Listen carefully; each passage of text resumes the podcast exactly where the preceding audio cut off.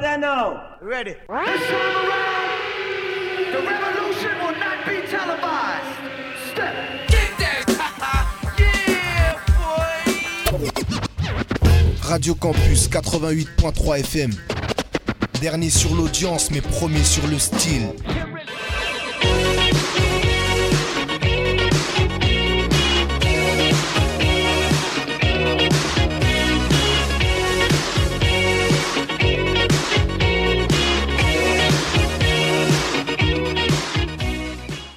Bienvenue dans cette nouvelle émission des clitoriciennes.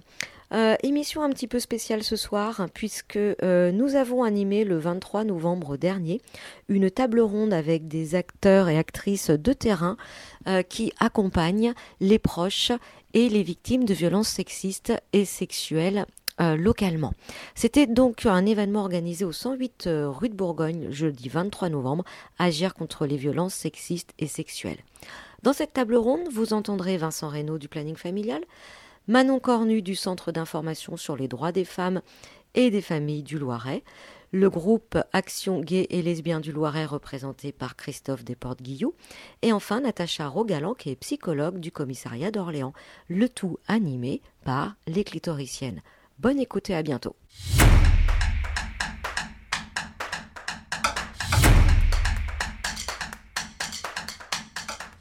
Euh, peut-être revenir un petit peu sur euh, un constat euh, de départ. On est peut-être tous et toutes convaincus ici, mais bien sûr, euh, je pense qu'il est important de rappeler que les violences sexistes et sexuelles euh, sont un, phénomène massif qui doit nous, nous, laisser encore en alarme.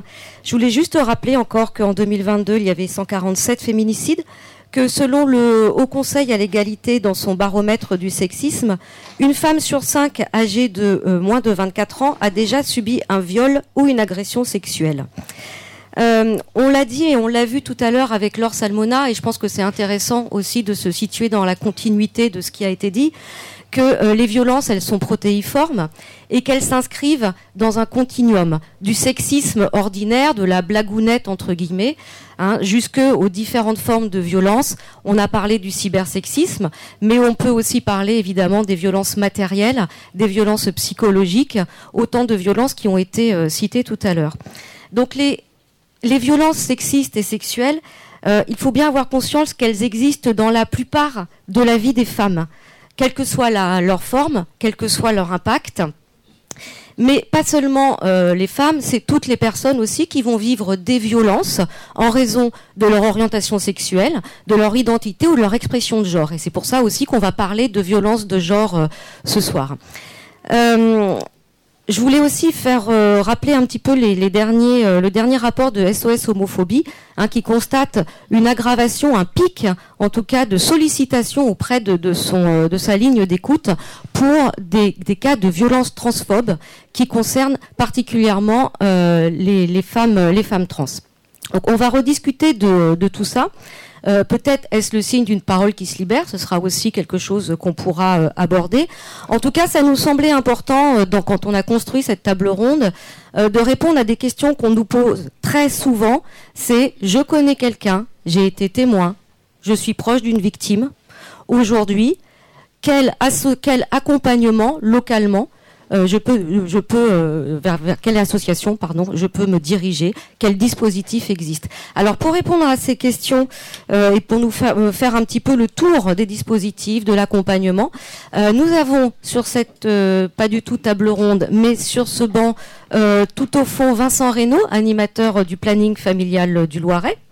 Euh, à ses côtés, nous avons Natacha Rogalan, euh, psychologue clinicienne à la direction départementale de la sécurité publique du Loiret et qui exerce donc à l'hôtel de police d'Orléans. Euh, nous avons ensuite Manon Cornu, qui est juriste et coordinatrice au CIDFF du Loiret. Et enfin Christophe Desportes-Guillou, qui est référent prévention des discriminations anti-LGBT+, au groupe Action Gay et Lesbien du Loiret, le GAGL 45. Voilà. Merci à vous d'avoir euh, accepté cette invitation. Et puis, on va peut-être commencer par le planning familial. Évidemment, euh, on va faire un petit tour hein, des, euh, des- personnes présentes, mais il y aura bien entendu un moment d'échange entre nous et des questions, des précisions qui pourront être apportées au fur et à mesure.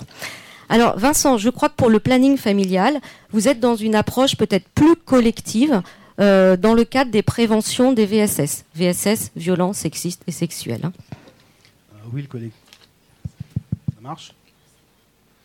Euh, Oui, le collectif, ça fait partie des, de la culture euh, des mouvements féministes. hein. L'idée du collectif, c'est, de sortir aussi de l'individualisation des problématiques rencontrées par les personnes et de proposer des dispositifs où les, les personnes se rendent compte qu'elles ne sont pas les seules à vivre, ce, qu'elles, vivent. Donc nous, voilà, ça fait partie des, propositions qu'on peut, faire d'accueillir les, situations, euh, notamment en lien avec les, violences. Alors, principalement, nous, on a, on a là en ce moment axé très fortement sur la question des violences, euh, des euh, mutilations génitales féminines. On, à peu près, on fait partie du, du, parcours dans, dans l'accès pour les pour les- l'obtention des, des titres de séjour, euh, puisqu'on a des médecins. On, fait partie du parcours euh, euh, pour ces personnes-là. Donc là, en ce moment, on a à peu près une soixantaine de personnes qui fréquentent fr- nos, notre, notre, nos locaux. On a un groupe, une soixantaine de, personnes qui ont été victimes de, mutilations génitales. Et puis plus globalement, voilà, la question, de, la question du collectif, c'est quelque chose qu'on travaille énormément, bah, notamment en milieu scolaire, euh, parce que bah, là, on intervient dans des dizaines et des dizaines de classes euh, tous les ans. Donc euh, voilà, c'est quelque chose qu'on travaille spécifiquement. La, question des stéréotypes de genre, la question des violences, des violences sexistes, du consentement, c'est quelque chose qui est travaillé au quotidien avec plein de groupes au planning.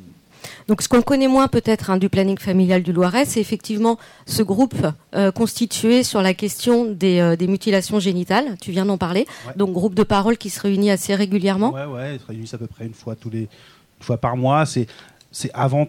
Pour le moment, on est on est vachement sur un truc autour de la convivialité, de la rencontre, etc. Et puis euh, émerge euh, aussi chez certaines l'envie de s'informer sur euh, pourquoi pas la reconstruction. On fait intervenir une sexologue pour pour permettre à ces, à ces, à ces personnes de, de- pouvoir vivre une sexualité, on va dire, moins douloureuse pour certaines. Euh, et puis voilà, l'idée c'est vraiment de les accompagner. Et on espère à terme, pourquoi pas, la création d'une association euh, qui travaillerait vraiment spécifiquement en ce sens avec ces personnes-là.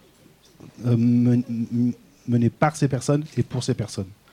D'accord. Et vous intervenez aussi euh, de plus en plus sur les violences en milieu festif. Ouais, on a là euh, cette année, on est déjà, je crois, à peu près 14, euh, 14 temps d'intervention en milieu festif. On a rencontré 1200 personnes. Donc oui, sur nos, nos stands, etc. On a, on a tout un tas de messages en lien avec euh, bah, les comportements, euh, comportements qu'on peut voir parfois en milieu festif, les comportements d'agression sexuelle, de, de, de, de- de- de sexisme, etc. Donc voilà, nous, notre travail, il est aussi de sensibiliser en milieu festif euh, les personnes, le public euh, sur ces questions-là. Concrètement, vous avez des stands, c'est ça? Concrètement, des stands. On a, on a un partenariat un peu renforcé avec euh, l'Astrolabe. On a eu une co-formation, sensibilisation par l'association Consentis. Donc voilà, vraiment, l'idée, c'est aussi d'être de plus en plus visible et de rendre ces questions-là de plus en plus visibles en milieu festif. D'accord. Vous pouvez retrouver d'ailleurs les affiches Consentis ici ou également au 108 affichées un petit peu, un petit peu partout.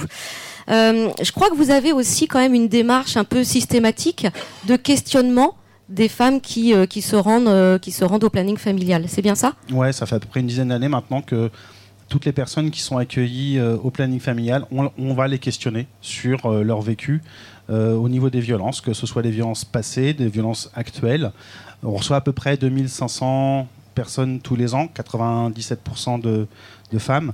Là, les chiffres, vite fait, c'est on a, on a repéré 577 personnes qui nous ont dit être victimes ou avoir été victimes de violences, quelle que soit la nature des violences. Ça peut être des violences dans l'enfance, des violences au sein du couple, au, au niveau familial. Voilà, on est quand même sur euh, plus d'un quart des personnes accueillies qui disent avoir été victimes de, de violences. Et dans ce cas-là, vous réorientez? Alors, nous, on peut proposer, on va proposer donc déjà un entretien autour de ces questions-là. On peut éventuellement proposer un ou deux autres rendez-vous en fonction de ce, que la personne aura, ce dont la personne aura besoin. Et puis bah, après, bien sûr, on va réorienter parce que nous, on a une limite au niveau de nos compétences. Et puis, bah, on préfère réorienter s'il y a le souhait d'un dépôt de plainte, s'il y a le souhait d'un suivi psychologique, s'il y a le souhait d'avoir des informations plus juridiques. Voilà, on va réorienter auprès des collègues qui sont à côté. Oui, et notamment Natacha Rogalan, euh, vers qui je me tournerai peut-être euh, tout, à l'heure. Juste pour terminer, là on était vraiment sur l'axe prévention. Est-ce que au GAGL, il y a aussi un axe euh, prévention des violences? Oui, mais on, se retrouve avec Vincent et avec euh, les équipes du, planning familial euh, régulièrement en, collège, en lycée, euh, pour effectivement des temps de, prévention collective. Ça fait euh, 15 ans maintenant qu'on intervient en, collège et en, lycée, et on voit à peu près la moitié d'une classe d'âge. C'est-à-dire qu'actuellement, dans le Loiret, il y a un collégien, une collégienne sur deux qui, dans sa scolarité, a une intervention sur les LGBT-phobies. Euh, c'est pas encore extraordinaire, mais par rapport à beaucoup d'autres départements, euh, c'est déjà pas mal. On a des tout petits, euh, tout petits moyens euh, humains, mais ça va se renforcer. Et l'objectif, c'est à terme, enfin d'ici un an et demi à peu près, d'arriver à, une classe d'âge complète. Se dire que tous les collégiens et collégiennes auront au moins eu une fois une intervention sur les, sur les LGBT-phobies. Sinon, après, on est plus sur de l'accueil individuel dans, dans nos locaux. Alors, je ne sais pas si, le, on en parle maintenant ou voilà. Oui, on peut. Et, euh, et donc on a un, un local en plein centre-ville d'Orléans, juste derrière la Fnac. Donc c'est à la fois euh, euh, très facile d'accès. On peut rappeler l'adresse peut-être? Oui, c'est 28 bis rue Sainte-Anne. Euh, c'est à, à la fois facile d'accès et en même temps, euh, c'est euh, suffisamment discret euh, pour que les personnes euh, qui sont en difficulté avec euh, l'idée de rentrer dans un centre LGBT+, euh, euh, puissent le faire quand même. Euh, et, et chaque année, on reçoit euh, euh, en entretien individuel plus de 900 personnes. Et c'était pas du tout les objectifs qu'on avait au départ quand on a ouvert il y a, il y a 15 ans, d'ailleurs euh, 2008. Et on, imaginait avoir euh, quelques visites par semaine. Là maintenant, c'est euh, c'est 3-4 entretiens par, euh, par jour. Et alors, pas simplement sur des thématiques de violence. hein. On a aussi des personnes qui viennent parce qu'elles ont besoin de parler de leur identité de genre, de leur orientation sexuelle, de questionnements, de, difficultés parfois euh, administratives avec la famille, avec euh, l'environnement, avec le boulot, avec l'école. Et, euh, puis aussi tout un, panel de questions sur la santé sexuelle. Euh, on est centre de dépistage du VIH, par exemple. Euh, et, et donc voilà, on, on a cette, euh, cet accueil tous les jours de la semaine, tous les après-midi sans rendez-vous, tous les matins sur rendez-vous.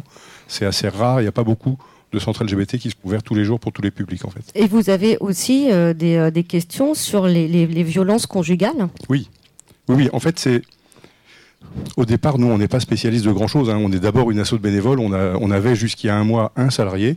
On a maintenant deux salariés. On a doublé l'effectif.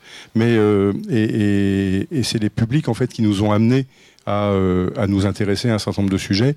Et euh, il y a une petite dizaine d'années, on, on a été confronté à des situations de violence conjugale, mais les situations de violence conjugale dans les couples qui viennent chez nous ou pour les personnes qui viennent chez nous, c'est pas les mêmes situations. Euh, c'est pas des couples hétéros en général. Euh, donc c'est euh, c'est pas un, homme qui frappe une femme, c'est euh, un homme qui frappe un homme ou une femme qui frappe une femme. Et, et ça nous a amené à, à réfléchir euh, sur comment on pouvait parler des violences conjugales euh, quand ça concerne des couples LGBT+. Parce que du coup, les, les discours sont pas tout à fait les mêmes. Euh, le, rapport de domination, on peut pas l'exprimer de la même façon, même si en fait, on s'aperçoit que c'est quand même, quand même malheureusement encore, encore des questions de, domination et, que même ça fait des fois un peu sourire quand je dis ça. La question de la pénétration, c'est un- une question de, enfin, le, le pénis est une arme pour certains. Et euh, le point commun qu'on va avoir dans les violences conjugales dans les couples, euh, principalement les couples homo, le, point commun qu'on va avoir avec les couples hétéros, c'est qu'en fait, euh, dans les couples homo, les personnes les plus, enfin, il y a plus d'auteurs qui sont des hommes euh, que d'auteurs que d'autrices qui sont des femmes. Du coup, il y a plus de victimes qui sont des hommes, parce que voilà. Mais euh, voilà, ces quatre dernières années, alors c'est des tout petits chiffres. hein, il y a deux femmes qui ont été tuées par leur compagne ou leur ex-compagne, et il y a eu 14 hommes qui ont été tués par leur compagnon ou leur ex-compagnon. Et donc évidemment, on n'est pas dans un euh, dans le schéma, euh, c'est un, mec qui frappe sa nana, euh, mais on est dans euh, euh, le point commun, c'est que les auteurs sont des hommes. Donc ça pose des questions sur euh, comment on élève les garçons en fait Mm. et, le Mm. rapport à la violence Mm, tout simplement. Et à la, au- à la virilité, au virilisme. Euh, voilà, Ouais. euh, pour être viril, il faut être violent, il faut être Et- sexiste, homophobe. Et donc, quand vous entendez des témoignages de, de violences LGBT-phobes, est-ce que vous orientez aussi, est-ce que vous accompagnez vers d'autres partenaires? Oui, on a un peu, alors avec moins de moyens que, que, que- que le planning, euh, on, ça, ça va dépendre des problématiques en fait. Euh, nous, ce qu'on sait faire, c'est euh, accueillir et écouter, donc c'est pas grand-chose. Or, c'est c'est déjà, C'est énorme, c'est- déjà. C'est déjà énorme, mais voilà, on n'est pas psy, on n'est pas médecin, on n'est pas euh, avocat, euh, on n'est pas policier, donc euh, voilà, on va orienter. euh, D'ailleurs aussi. euh, ah non, j'ai perdu. Si, si, bon. c'est bon. Euh, aussi au planning parfois, mais euh, bah, il y, a, y y quelques temps, on a échangé avec euh, Natacha Rogalan euh, justement pour une orientation vers, vers le commissariat de police. Ça peut être compliqué. Alors on sait que c'est compliqué pour beaucoup de victimes d'aller porter plainte. Euh, c'est très compliqué pour une femme euh, qui a été victime de violence d'aller porter plainte, mais euh, c'est aussi compliqué quand on est un mec et qu'on a été frappé par son compagnon, euh, parce qu'on rajoute à la question des violences conjugales la question de l'homosexualité, et c'est pas toujours euh, simple. Donc voilà, on essaie de faire, euh, de faire du lien dans ces cas-là avec les services de police ou, ou de gendarmerie. D'accord. Donc, euh, Natacha Rogalan, ça fait deux fois euh, qu'on parle de vous. donc, visiblement, un rôle indispensable. Est-ce qu'on peut en savoir plus? Euh, oui, alors donc moi ça fait maintenant presque 13 ans que j'interviens au commissariat de police d'Orléans pour l'accueil du public. Et donc mon rôle c'est vraiment euh, de recevoir toutes les personnes qui se présentent euh, au commissariat, principalement des personnes victimes, euh, mais ça peut être des témoins, des proches. euh, voilà, en tout cas c'est un, un rôle, un poste à destination du public. Et parmi les victimes reçues, bah, effectivement, il y a la thématique qu'on aborde aujourd'hui. Et donc, euh, je suis un lien entre euh, le commissariat, les personnes et les partenaires, parfois en fonction des besoins et des problématiques. D'accord. Dans, dans quel, euh, dans, dans quel espace-temps ça se situe, ça, par exemple, si on vient porter plainte, l'accompagnement, on peut vous voir après, comment ça se, ça se déroule, ou en amont, comment ça se passe exactement? Et ben, en fonction des besoins. Mhm. Euh, donc, euh, la plupart du temps, les personnes, je les reçois après euh, un contact, en tout cas, avec, avec le- la police, suite soit à une main courante, un dépôt de plainte ou une prise d'information aussi, parce que parfois les gens ont besoin simplement d'être informés, de savoir un petit peu ben, que dit la loi, quelles sont les démarches possibles, souhaitables, etc. Donc la plupart des personnes me sont orientées effectivement par mes collègues policiers. Euh, c'est quand même la majeure euh, partie des orientations, mais voilà, je- j'essaye de, euh, de tisser le maillage partenarial euh, depuis le début et du coup de faire en sorte que euh, ce poste-là il soit aussi identifié par les partenaires pour pouvoir parfois orienter des personnes pour qui c'est compliqué, ne serait-ce que de passer la porte du commissariat. Et donc, et donc ça peut être ça aussi mon rôle, de, déjà d'avoir ce premier accueil, de pouvoir faciliter quelque chose à cet endroit-là pour la personne. Euh, et puis en fonction, être orienté, moi-même réorienté vers d'autres partenaires ou orienté euh, vers les services euh, de police pour euh, une procédure par exemple. Alors, j'ai dit en introduction hein, que, le constat sur les VSS, euh, il était assez implacable, hein, en termes de, chiffres notamment. Est-ce que, euh, en 15 ans d'exercice, vous avez pu constater euh, une augmentation des demandes des, euh, des, euh, de, gens qui viennent euh, vous voir? Euh, oui, bon, alors moi déjà je suis toute seule sur mon poste, donc euh, j'ai été rapidement euh, pas, pas sans travail. Euh, Ce serait plutôt les, les services plaintiers en fait qui pourraient témoigner. Ils témoignent de, effectivement d'un essor qui ne cesse en fait en termes de nombre de plaintes. Donc oui, il y a de plus en plus de signalements en tout cas. Après les faits, c'est toujours difficile à dire si, si les violences augmentent euh, ou si les personnes signalent plus. Moi, je pense qu'il y a un, un peu des deux euh, D'accord. Vous accueillez aussi des, euh, des mineurs? Euh, je reçois des mineurs, mais plutôt des pré-ados-ados, pas les enfants. Euh, je ne suis pas spécialement formée euh, pour la petite enfance. Et puis, il y a l'UAPED, l'unité à l'hôpital, donc je laisse le soin voilà, assez professionnel, mais des pré-ados-ados, je, je reçois. D'accord. Et donc, vous êtes régulièrement en contact avec ou le planning ou le, le CIDFF, peut-être, je ne sais pas. c'est ça? Oui, fonction des besoins des uns et des autres. Donc moi, quand j'oriente, souvent, c'est plutôt euh, soit pour euh, ben voilà, du médical, un Mhm. accompagnement psychologique dans la durée, plus que ce que moi je vais proposer, puisque c'est du court et moyen terme, pour travailler euh, quelque chose en particulier lié à l'événement qui s'est produit, euh, ou accompagner euh, l'impact traumatique pour certaines personnes de, de ce qui s'est passé pour elles. Et puis, euh, et puis après, en fonction des besoins, euh, effectivement, ça peut être juridique, donc le CIDF, euh, l'AVL, euh, le LAE. euh, ça- voilà, Alors, oulala, là, là, là, là, il y a eu plein de sigles. Oui, Alors, est-ce que-. Alors, on va les reprendre. Le Centre d'information des droits, Manon va nous en parler euh, juste après. L'association d'aide aux victimes du Loiret, association pour euh, surtout l'information juridique et enfin au- d'autres choses, mais moi j'oriente euh, beaucoup pour ça, pour les victimes d'infractions pénales. Euh, le lieu d'accueil et d'écoute, qui est aussi un partenaire important, euh, dont nous parlera Manon aussi. Et parce qu'on a notamment euh, un intervenant social, enfin l'intervenant social commissariat qui est rattaché au LAE et qui fait également trois permanences, trois demi-journées par semaine au commissariat avec qui, euh, voilà, enfin moi je considère que je travaille en pluridisciplinarité avec l'intervenant social, mes collègues policiers.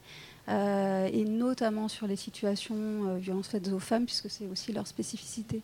Donc vraiment, ça permet d'avoir un maillage et de proposer une- ben, notre accompagnement de manière plurielle. Et ça, c'est important. D'accord, on n'est pas seul dans son coin, mais on travaille ensemble. Et euh, bah, justement, euh, Manon Cornu, il manquait aussi le CIDFF dans ce, dans ce tableau, dans ce panel assez large des, euh, des intervenants et intervenantes auprès des victimes de violences. Alors le CIDFF, quel, quel rôle? Alors en fait, ça marche, oui. Au CIDFF, ce sont des juristes qui euh, accueillent euh, soit les femmes victimes de violences, soit leurs proches, en entretien gratuit, individuel, confidentiel et anonyme. Et du coup, on donne des renseignements sur leurs droits, sur les procédures euh, qui existent. Après, elles peuvent s'en saisir ou non. Et euh, évidemment, en fonction du danger, on peut leur présenter plusieurs outils de protection pour les protéger elles ou euh, protéger les enfants parce que on est spécialisé en droit de la famille et en droit pénal en accompagnement des femmes victimes de violences. On peut aussi avoir des hommes, c'est ouvert aux proches, tout le monde. Et on travaille euh, en partenariat avec, euh, on peut faire des orientations vers euh, nos partenaires pour faciliter le parcours. D'accord. Et vous avez parlé du LAE, c'est ça? Oui, le LAE, en fait, donc, il- les, certaines juristes et euh, certaines psychologues euh, du CIDFF interviennent au LAE. C'est un dispositif interpartenarial euh, qui est porté par la EDAFI. Est-ce qu'on peut alors euh, je vais être- non mais c'est vrai que l'idée étant quand même que euh, chacun et chacune repartent avec les, les noms en tête. Déjà peut-être, je sais pas si on l'a déjà précisé, LAE, ce que ça veut dire. Oui, le LAE, le lieu d'accueil et d'écoute pour les femmes victimes de violences. D'ailleurs, au LAE, là, on ne reçoit que les femmes en entretien individuel. On peut quand même orienter, enfin, on peut donner des renseignements euh, par téléphone euh, aux proches, à l'employeur. Parfois, ils, ils demandent euh, des sensibilisations, mais pour les entretiens individuels, on reçoit que les femmes. Donc, c'est pour les femmes qui ont subi des violences dans le passé ou qui subissent des violences actuellement. Euh, sachant que c'est un lieu d'écoute, donc euh, nous, on écoute avec bienveillance, on travaille toujours en binôme, c'est important dans l'accueil, on travaille avec euh, soit une, psychologue du CIDFF, une juriste du CIDFF et un travailleur social, une éducatrice spécialisée euh, de la EDAFI. Euh, et en fait, euh, ça nous permet d'avoir des compétences croisées pour avoir des, pistes de réflexion. Et c'est super important déjà pour nous, pour faire un débrief en équipe, pour savoir si on n'a pas oublié des choses dans l'accompagnement, mesurer aussi le moment où on va, proposer euh, davantage de mesures de protection, par exemple. Euh, et même pour la charge émotionnelle, c'est plus facile d'être à deux en binôme, et surtout pour pas recréer une relation de dépendance euh, pour ces femmes qui sont parfois euh, relativement fragiles, et c'est normal au vu de leur parcours. Euh, donc, je vous ai pas parlé de ça, mais les entretiens euh, du LAE aussi sont gratuits, anonymes et confidentiels. Très important à noter. Voilà. hein, c'est quand même euh, peu on incontournable. travaille avec les ISC, donc les intervenants euh, sociaux en commissariat ou en gendarmerie, euh, qui sont rattachés avec nous, qui participent aux réunions d'équipe. Et c'est très important parce que du coup, ils captent les situations du commissariat où on a une suspicion de violence. Ça peut être les violences au sein du couple ou des violences, des violences au travail, d'autres types de violences. Mais dans ce cas, c'est important. Eux, ils nous font des orientations vers le LAE pour l'écoute. Et nous, on leur oriente aussi euh, nos femmes qui ont des difficultés pour franchir euh, la porte du commissariat, où on va prendre le temps d'expliquer exactement, étape par étape, comment ça va se passer. Elles peuvent être présentes parfois pour les accompagner euh, physiquement si c'est trop compliqué. Voilà, c'est un travail qu'on fait au LAE et au CIDFF. D'accord. Vous avez parlé des mesures de protection. Oui. Qu'est-ce que c'est? Alors, comme mesure de protection, il y en a plusieurs. Euh, par exemple, euh, je pense à l'ordonnance de protection. L'ordonnance de protection, euh, c'est une mesure relativement rapide parce que légalement, on peut l'avoir en 48 heures. Dans les faits, c'est plutôt une semaine. En fait, il faut des faits. c'est soit les femmes peuvent la demander elles-mêmes, soit elles peuvent demander euh, qu'on les accompagne, euh, soit en association. Euh, et du coup, on les aide à rédiger une lettre au, JAF, pardon, le juge aux affaires familiales, qui va statuer en fonction. Enfin, elle, elle fait son récit. On lui explique qu'il faut, qu'il faut décrire le type de violence, la répétition, donner quelques exemples. Et en fait, en fonction de l'urgence, euh, le juge aux affaires familiales peut euh, donner euh, des mesures de protection, donc soit Mm. l'éloignement du domicile du conjoint violent ou du compagnon, sachant que ça, ça se fait pendant la procédure. Ça se fait quand la dame a besoin en urgence d'une protection. On n'a pas besoin d'une condamnation et on n'a pas besoin d'une plainte au préalable. D'accord. Et ensuite, euh, donc on a dit la mesure de protection. L'ordonnance de euh, protection, on a les bracelets anti-rapprochement. Euh, donc là, on a besoin euh, d'une géolocalisation pour vraiment. Alors là, c'est quand il n'y a pas de cohabitation. Parce que au LAE, parfois, on a des femmes qui vivent encore avec l'auteur de violence. Nous, on ne va pas. On va pas leur dire quoi faire, on les laisse libres, c'est déjà difficile de chercher de l'aide, donc euh, c'est vraiment un lieu ressource. C'est un processus en plusieurs étapes. On C'est part ça. pas du premier coup, pas forcément. En général, euh, ça prend plus de Mhm. temps de quitter un, un- un conjoint violent. Et en fonction euh, du cycle des violences, il y a des moments où ça va mieux. Il y a des, ça vient par vagues. Il y a des moments où on croit à une accalmie. Et du coup, on est là pour accompagner. Euh, mais oui, c'est sûr que quand il y a des cas de danger, là, on peut proposer soit un bracelet anti-rapprochement. Il y a aussi le téléphone grave danger. Le téléphone grave danger, là, c'est vraiment dans, dans les cas les plus urgents où il faut un téléopérateur euh, qui est prêt à décrocher, euh, qui décroche justement dans les cas les plus, les plus graves, quand les situations sont vraiment hors de contrôle, qu'on a des menaces. euh. Et, donc, vous revoyez aussi, euh, Natacha Rogalan, euh, des, femmes, enfin des victimes, euh, plusieurs années après, ou voilà, qui sont pas encore, qui peinent à sortir de ce cycle? Euh, oui, enfin des années, euh, peut- peut-être pas. En tous les cas, euh, j'ai pas la situation en mémoire. En tous les cas, ça prend du temps, et ça c'est important de l'avoir Mm. en, en tête euh, parce que euh, c'est pas simplement se faire violenter par quelqu'un dans la rue et puis aller porter plainte et, et c'est terminé quoi. Euh, je le disais cet après-midi à, à une autre personne, c'est vraiment un processus euh, impliquant, compliqué, parce que souvent il y a une histoire de vie derrière.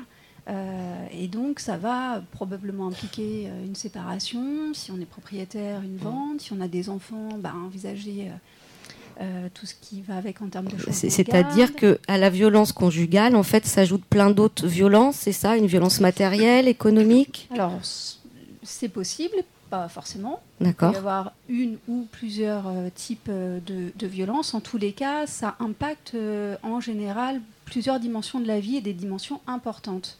Donc, euh, bah, c'est compliqué, ça chamboule tout. Et mieux on est préparé, plus on peut savoir où on va, quelles sont les possibilités, etc.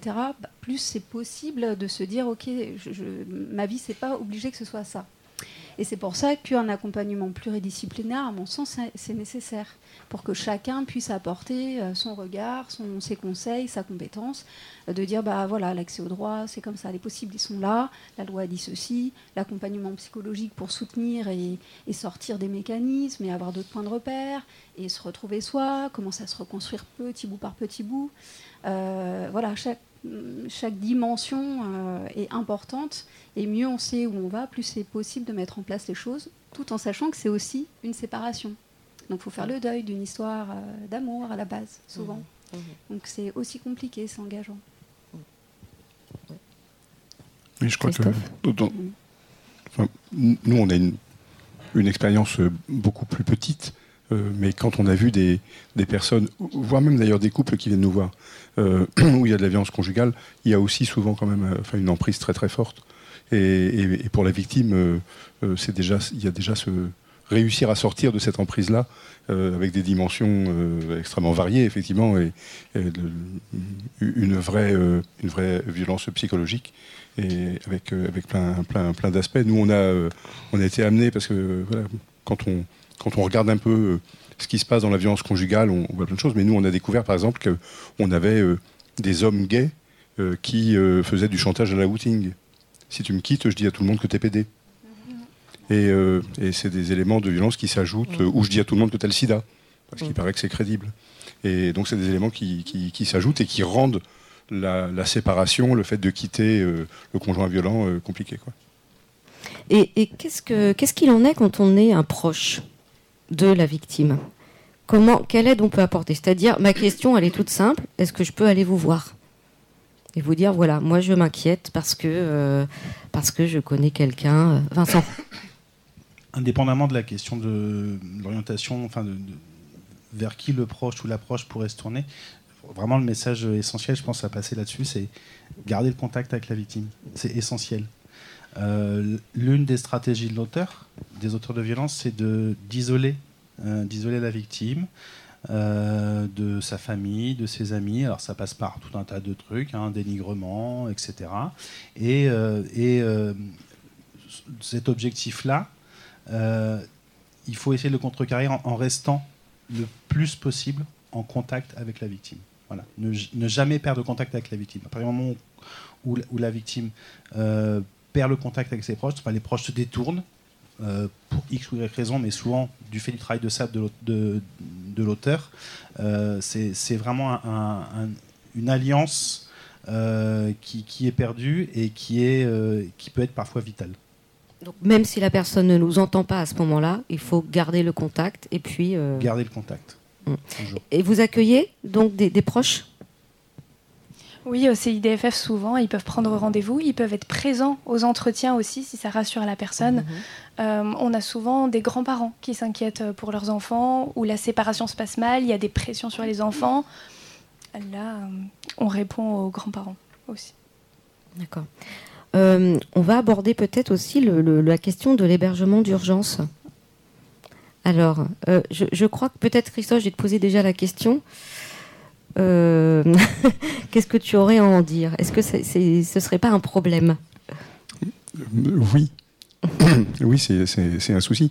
C'est un souci. euh, alors, l'hébergement d'urgence, pour nous, il n'est pas, pas seulement quand il s'agit de violence conjugale, mais aussi quand il s'agit de violence intrafamiliale. Il y a des places d'hébergement d'urgence pour des femmes victimes de violences. Pour des hommes, on n'en trouve pas. Et, euh, et pour des personnes transgenres, c'est encore plus compliqué parce qu'il y a toujours une bonne raison de leur dire non parce qu'il y a toujours un truc qui ne va pas dans leur euh, situation. Et, euh, donc ça, c'est un vrai souci. Mais, enfin, la question de l'hébergement pour les personnes LGBT dans le cas de l'urgence, c'est toujours un problème. Euh, autre exemple qui n'a rien à voir, mais ça dit quand même des choses de, notre façon de, fonctionner. Euh, on a réussi, pour les demandeurs d'asile LGBT, on a réussi à, ce que leur euh, particulière vulnérabilité soit prise en compte. Et donc maintenant, il y a des places réservées, des places d'hébergement réservées pour Oui. les demandeurs d'asile LGBT. Et en région Centre-Val de Loire, ces places sont à Blois, alors qu'à Blois, il n'y a pas de centre LGBT. Autrement dit, il n'y a pas de centre pour les accompagner dans leur démarche. Il y a trois centres LGBT dans la région Centre-Val de Loire, mais on a mis les places ailleurs. Et en fait, on a l'impression qu'à chaque fois sur l'hébergement d'urgence pour les personnes LGBT, euh, c'est, on a une, une, une, difficulté supplémentaire. Et comment vous faites alors? Alors nous, en fait, on fait marcher les réseaux. Euh, il y a des réseaux de, de, de bénévoles, il y, a des, y a des familles, il y a des... Euh, à, Orléans, on a deux, deux réseaux, euh, des gens qui, qui font de l'hébergement pour des raisons de, de conviction, je ne sais pas comment dire ça, euh, politique, citoyenne. Euh, de conviction. De conviction. Et puis il y en a d'autres qui ont d'autres convictions qui sont des convictions religieuses. Mmh. Et, euh, et, et, et, même ceux-là hébergent des personnes que, que nous, on leur, on, on leur présente. Euh, voilà. Après, c'est toujours des hébergements un peu, un peu précaires, Bien qui ne durent pas, mais euh, au moins ça Mhm, permet mhm. à des personnes de ne pas être, euh, pas être dans la rue. quoi. Et est-ce que vous êtes dans un travail, là, actuellement, de, de lobbying, j'aime pas ce terme, mais, mais, mais tu me comprends, pour avoir quelque chose de pérenne, justement? Oui, ben, on était euh, la semaine dernière en réunion avec le ministère de l'Intérieur sur la question des- justement des vulnérabilités des, des victimes LGBT, mais, euh, mais on n'avance pas beaucoup. D'accord. Euh, pour les femmes victimes de violences, alors l'hébergement d'urgence, qui peut m'en parler euh, concrètement dans le Loiret? Euh, nous, les consultes, en fait, on appelle le 115 euh, pour voir s'ils ont des places. mais là, il faut vraiment justifier de l'urgence. Souvent, c'est complet. Souvent, il y a des délais. Malheureusement, on ne peut pas faire grand-chose. Et parfois, c'est la demande de la dame. La dame, elle nous dit, je ne veux pas partir dans n'importe quelle condition. J'aimerais préparer le départ. J'aimerais gérer la séparation, la gestion euh, par rapport aux enfants. Dans un contexte déjà très difficile et délicat, vous l'avez dit. Oui, et après, on travaille avec euh, nos partenaires. Nous, on travaille avec euh, l'espace ressources logement de l'EDAFI, par exemple. Mais on, on peut toquer au maximum de portes.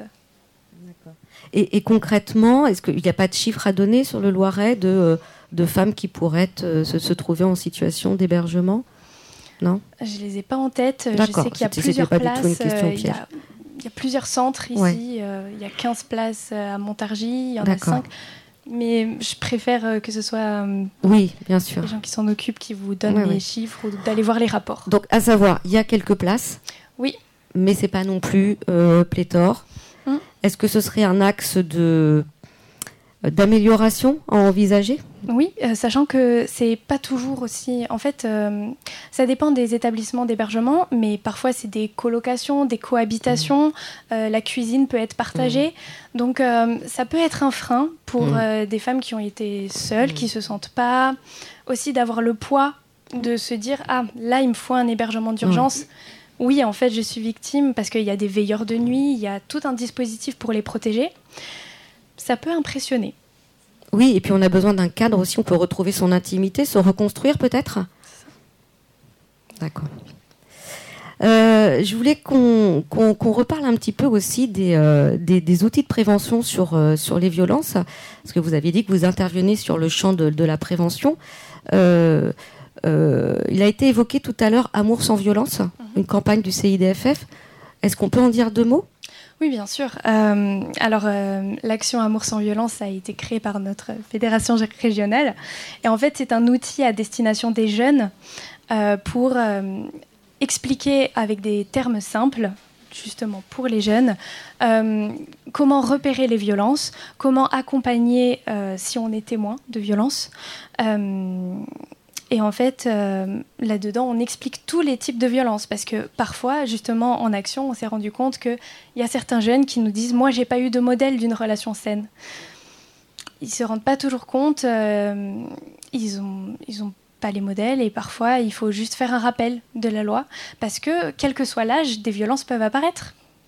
Et il y a beaucoup de questions de comment être un bon témoin, comment être un bon allié, euh, quoi faire quand ils sont témoins.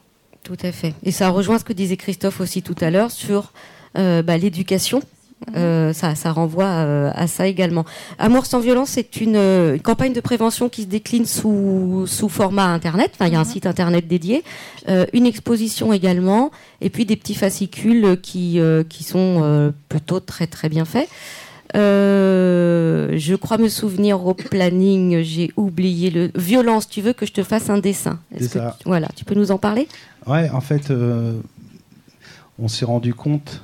euh, Il y, a- il y a une grosse difficulté quand on parle des violences, c'est euh, l'identification, identifier ce que c'est, ce que sont les violences. Euh, typiquement, euh, si on pose une- la question à une personne, avez-vous déjà vécu des, des situations de violence Ah ben non, je suis pas une femme battue. Et en fait, C'est un, très- c'est un peu comme les cyberviolences dont, dont on parlait tout à l'heure. La difficulté à se reconnaître comme victime. à se reconnaître comme victime et puis à identifier euh, ce, que, ce que sont les violences et, et- et quelles formes elles peuvent prendre. Elles peuvent être voilà, multiples, prendre plein plein de formes. L'idée, c'est de, avec cet outil, donc les violences, tu veux que je te fasse un dessin, c'est de proposer, un peu comme euh, ce qu'a fait le CIDFF d'ailleurs, euh, un, panel, donc sous la forme de petits strips, 3-4 cases, euh, petite bande dessinée, euh, toutes les façons dont les, violences, la violence peut s'exercer. hein. Euh, donc voilà, ça va aussi bien de, la situation du harcèlement de rue au viol conjugal, situation de- d'excision, etc., etc., mariage forcé. Voilà, pour vraiment permettre l'identification des violences. Parce que ça, c'est une, la définition des violences. Je suis sûr que là, on, on ferait un petit sondage, on aurait 15, 50 définitions différentes de ce que sont les violences. Et, et- et peut-être plein qui ne seraient pas justes, en fait. Hein, pas, pas, pas, au, pas au, plus, au plus juste de, ce que, de, de- de la façon dont on devrait, je pense, à mon avis, définir les violences. quoi. Donc vraiment, ce travail d'identification, il est, il est essentiel. Il, il participe aussi au travail de dévoilement. De, de- dévoilement au sens de, ok, c'est ça que je vis. Mm. C'est ça que je vis. quoi. Alors, c'est violent parfois de se rendre compte de ça qu'on vit, mais ça peut aussi faire du bien de mettre des mots précis sur ce qui, sur ce qui est vécu. quoi. Et ça, ça, enfin, ça c'est des petits outils qui peuvent être, qui peuvent être utilisés. Et, et puis, voilà, nous, enfin, dans notre démarche de questionnement, on est là-dessus, sur définir avec les personnes ce que, ce qui est vécu. D'accord. On a parlé de prévention, on a parlé d'accompagnement. Euh, on, va, on passera tout à l'heure euh, s'il y a des demandes de précision, hein, euh, des, des- des demandes plus précises. Mais ce que je voulais savoir aussi, c'est depuis le Grenelle des violences, est-ce que les choses ont changé, les moyens? Qu'est-ce que vous en pensez? Et, et qu'est-ce qu'il vous faudrait dans vos organisations respectives? Qui veut commencer? Vaste question, qui je, veut commencer? je veux bien continuer. Alors, bon, des moyens, bien sûr. Mais euh, là, on, on a envie euh, au, planning de s'orienter de plus en plus de, de, d'orienter notre travail avec les mecs, avec, euh, avec les, les garçons, les hommes. Alors, pour le moment, on intervient en prison assez fréquemment. J'ai reçu un mail tout à l'heure, j'ai, vu. Rebelote l'année prochaine, il faut qu'on refasse ça. Donc auprès des auteurs Alors, Question. ils ne sont pas identifiés en tant qu'auteurs. Le- la- on, on les accroche euh, pour travailler sur la parentalité, sur comment être un bon papa. Et après, bon, on essaie d'être un peu malin et on détourne le truc pour euh, travailler vraiment sur la question de, de, de- rapport avec leur compagne. euh, et puis bah, derrière, la question des violences, etc. Parce que bien sûr que la personne qui s'occupe de ce groupe-là à la prison, elle, elle sélectionne les types. On, travaille, on va travailler aussi enfin, au SCJE, donc dans des, dans des, Où des ça stages Où ça SCJE, je sais pas. Service de contrôle judiciaire. Voilà. Service de contrôle judiciaire et d'enquête, enfin. Voilà, on, voilà, donc on a fait, on a participé à, à un temps autour de la responsabilisation pour des auteurs de, de violences. Bon, il y a du travail. Clairement, il y a beaucoup, beaucoup de taf. Et on aimerait, voilà, avec les, les, les- les plus jeunes, les, les gamins, réfléchir pour comment travailler avec les garçons sur ce que tu disais tout à l'heure, c'est la question de la virilité, la question de la domination, euh, la question du rapport de force, parce que bah, nous, c'est ce qu'on constate en tout cas. Euh, beaucoup de garçons se définissent dans le rapport de force. Le rapport, le rapport de- de- à, l'autre se fait par le rapport de force, le respect, le respect qui est en fait de la crainte. Euh, enfin voilà, c'est Le terreau de la violence, quoi. le Mm. terreau de la violence, tout à fait. Mm. Natacha Rogalan, depuis le Grenelle. Alors non, j'allais dire, euh, Ouais. le Grenelle, ça a changé beaucoup de choses, je trouve, en tout cas sur le plan euh, policier, judiciaire. Euh, Enfin, changé beaucoup de choses. Il y a eu beaucoup de mesures qui ont été euh, mises en place, impulsées, inspirées par d'autres pays et enfin mises en place en France. Donc, en tous les cas, ça, on ne peut pas l'enlever. euh, dont euh, beaucoup plus d'ordonnances de protection, de TGD, donc le téléphone grave danger, euh, une systématisation des procédures quand euh, les personnes se présentent pour des violences conjugales. Il y a- maintenant, la main courante, c'est plus du tout la, règle. hein. D'ailleurs, les personnes peuvent être déçues de repartir sans pouvoir déposer de main courante parce que dès lors qu'il y a des violences suffisamment importantes, c'est proscrit. Donc, c'est au moins une audition. Euh, si la personne ne souhaite pas déposer plainte parce que c'est trop compliqué cette étape-là, c'est au moins une audition, et ce qui veut dire euh, un- une possible lecture par le procureur qui lui décide euh, des poursuites. Donc ça a changé des choses. Alors on est un peu dans le, le systématique, quoi. on ne sait pas trop Mhm. mettre des curseurs, mais en même temps c'est compliqué. C'est une grande responsabilité pénale aussi. Après, clairement, il faut le double de moyens pour moi. Parce qu'on signale plus, il y a beaucoup plus de plaintes qu'avant, Mhm. c'est très bien, il y a Mhm. des nouvelles infractions, euh, je ne voulais pas dire chaque année, mais en tous les cas, on élargit, euh, on étoffe le panel euh, ben, voilà, des faits. Ce qui est Avec les cyberviolences notamment? Les cyberviolences, oui, ça, ça en fait partie, mais les violences psychologiques, c'est 2010. Mhm. hein, donc, quand même, il y a des choses qu'on prend en compte. On a un train de retard par rapport à, à ce qui se passe au niveau de la société, mais quand même, ça légifère de ce côté-là. Par contre, c'est les moyens qui ne sont pas exponentiels non plus. Et donc, du coup, on est, très, on est limité de ce côté-là, euh, tant euh, sur un plan policier que judiciaire. Donc, euh, donc oui, les moyens en premier.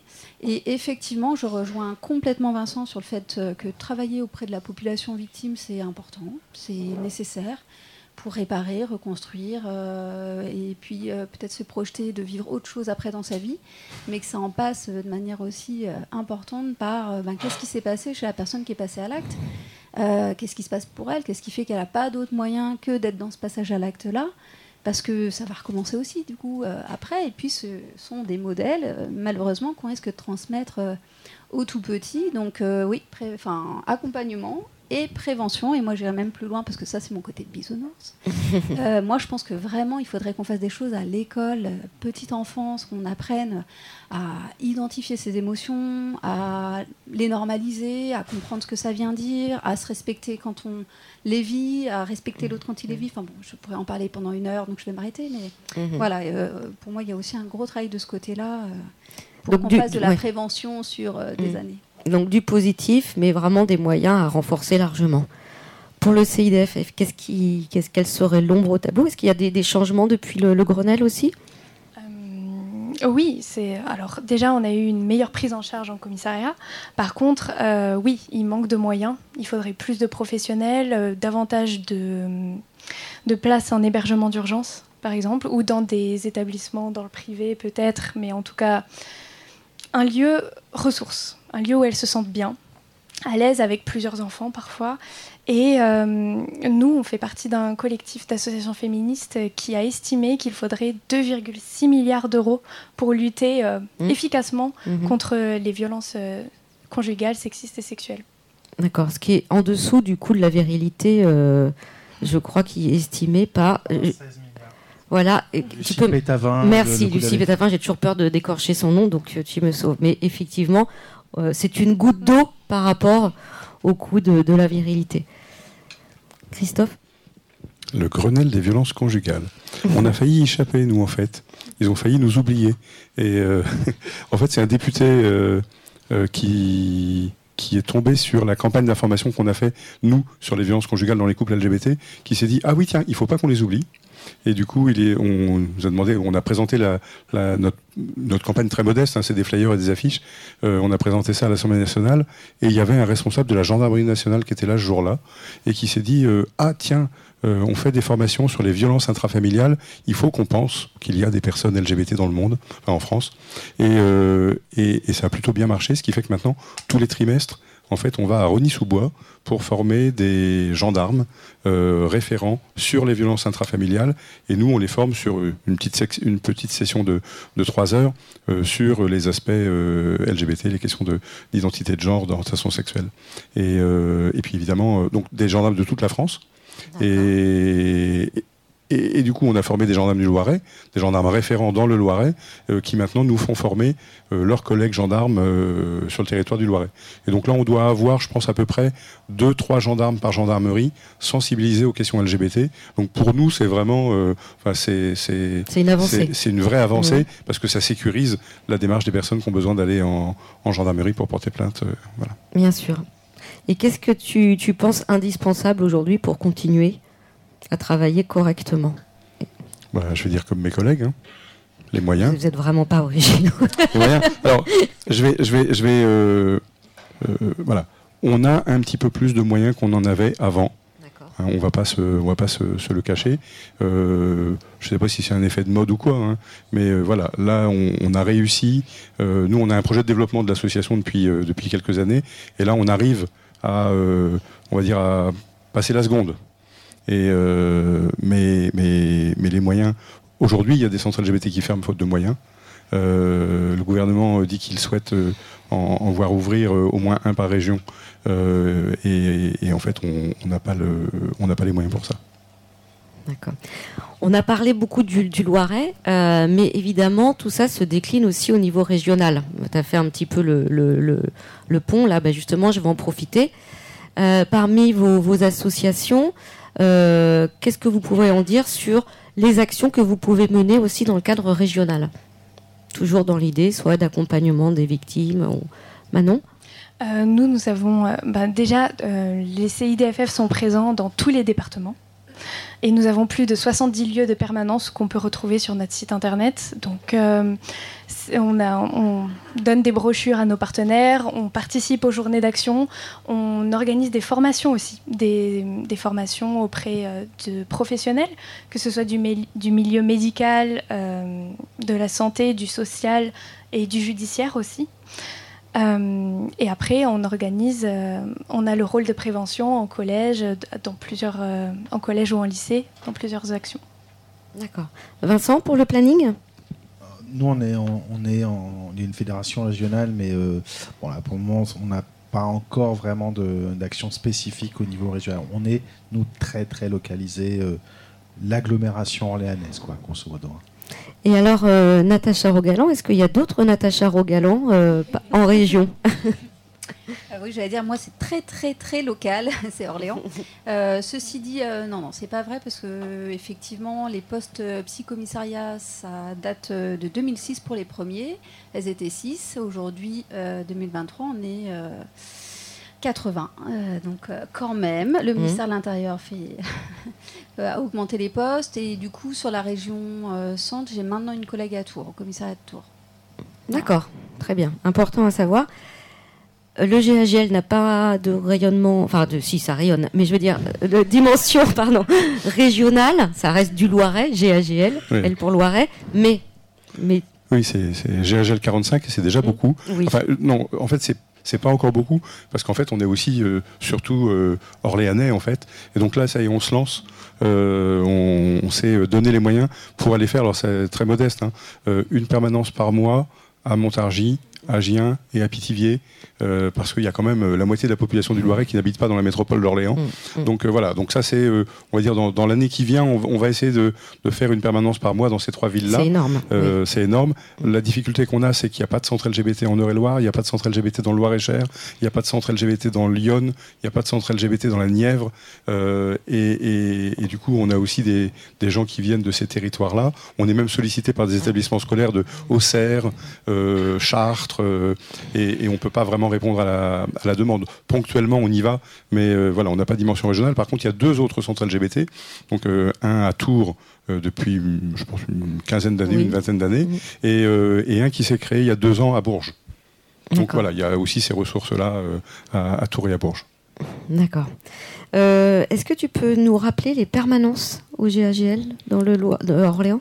Oui, on est ouvert tous les après-midi, du lundi au vendredi, de 14h à 18h, sans rendez-vous. Et puis, il est aussi possible de prendre des rendez-vous le matin. Très bien. Et puis, éventuellement, à d'autres horaires ou à d'autres jours, si jamais c'est pas possible pour les gens, on, on se débrouille. Mais voilà, en, en gros, c'est quand même ça les horaires. Rue Sainte-Anne. Rue Sainte-Anne au 28 bis. Euh, le CIDFF euh, du Loiret, on vous contacte via Internet, au téléphone? Euh, au téléphone, on a un standard et en fait, euh, on va demander euh, d'où vient la personne et on va proposer la permanence qui est le plus proche ou un rendez-vous téléphonique s'il y a vraiment urgence. Euh, on a l'habitude de faire des rendez-vous téléphoniques ou en visio. Ça peut se faire. Euh, Pour le réseau LAE, est-ce qu'il y a des, des, des- des moments où on peut des permanences? Hum, oui, alors il y a plusieurs permanences. euh, Lieu d'écoute et d'accueil. D'accueil et d'écoute. D'accueil et d'écoute. Oups. Alors, que je vous dise pas de bêtises. On a le mardi. Oula. Pardon. On vous laisse. On vous laisse. Ouais. Ouais. Euh, on peut vous voir euh, sur rendez-vous. euh, on peut se redire. euh, Oui, c'est plutôt sur rendez-vous parce que maintenant, enfin, les orientations de l'activité, ça tourne. Dans tous les cas, j'y suis euh, presque tous les jours par le mercredi, je suis à 80%. Et puis après, ben, voilà, le numéro de téléphone, on le trouve facilement. On appelle le, le commissariat pour avoir le numéro et pour prendre rendez-vous ou être en contact. D'accord. Merci. Euh, on, peut revenir sur euh, LAE Oui. ou pas? Ouais. Oui, le LAI, du coup, à Orléans, on a une permanence toute la journée le mardi. On a le, le jeudi matin à Gien, un jeudi matin sur deux. Le jeudi toute la journée à Montargis, sauf quand on est à Gien. Et à Pithiviers le vendredi matin, mais ça se prend sur rendez-vous aussi. Et euh, je voulais rajouter qu'on a des Oui. groupes euh, d'échange en collectif. On a mis ça en place à Orléans et ça marche pas mal pour les femmes, pour qu'elles se pour qu'elles prennent conscience qu'elles sont pas toutes seules et, euh, et ça leur permet de cheminer plus facilement en- avec leur père.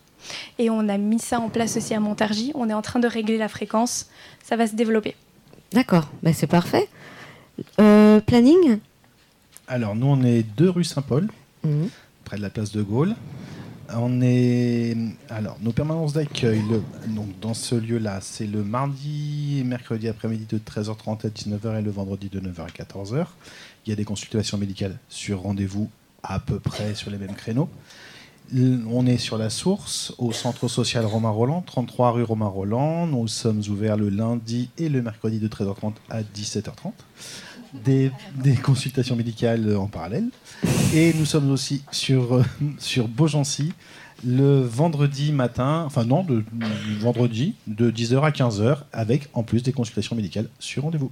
Merci Vincent. 38 70 0020. Je vous remercie toutes et tous. euh, voilà. Bonne soirée.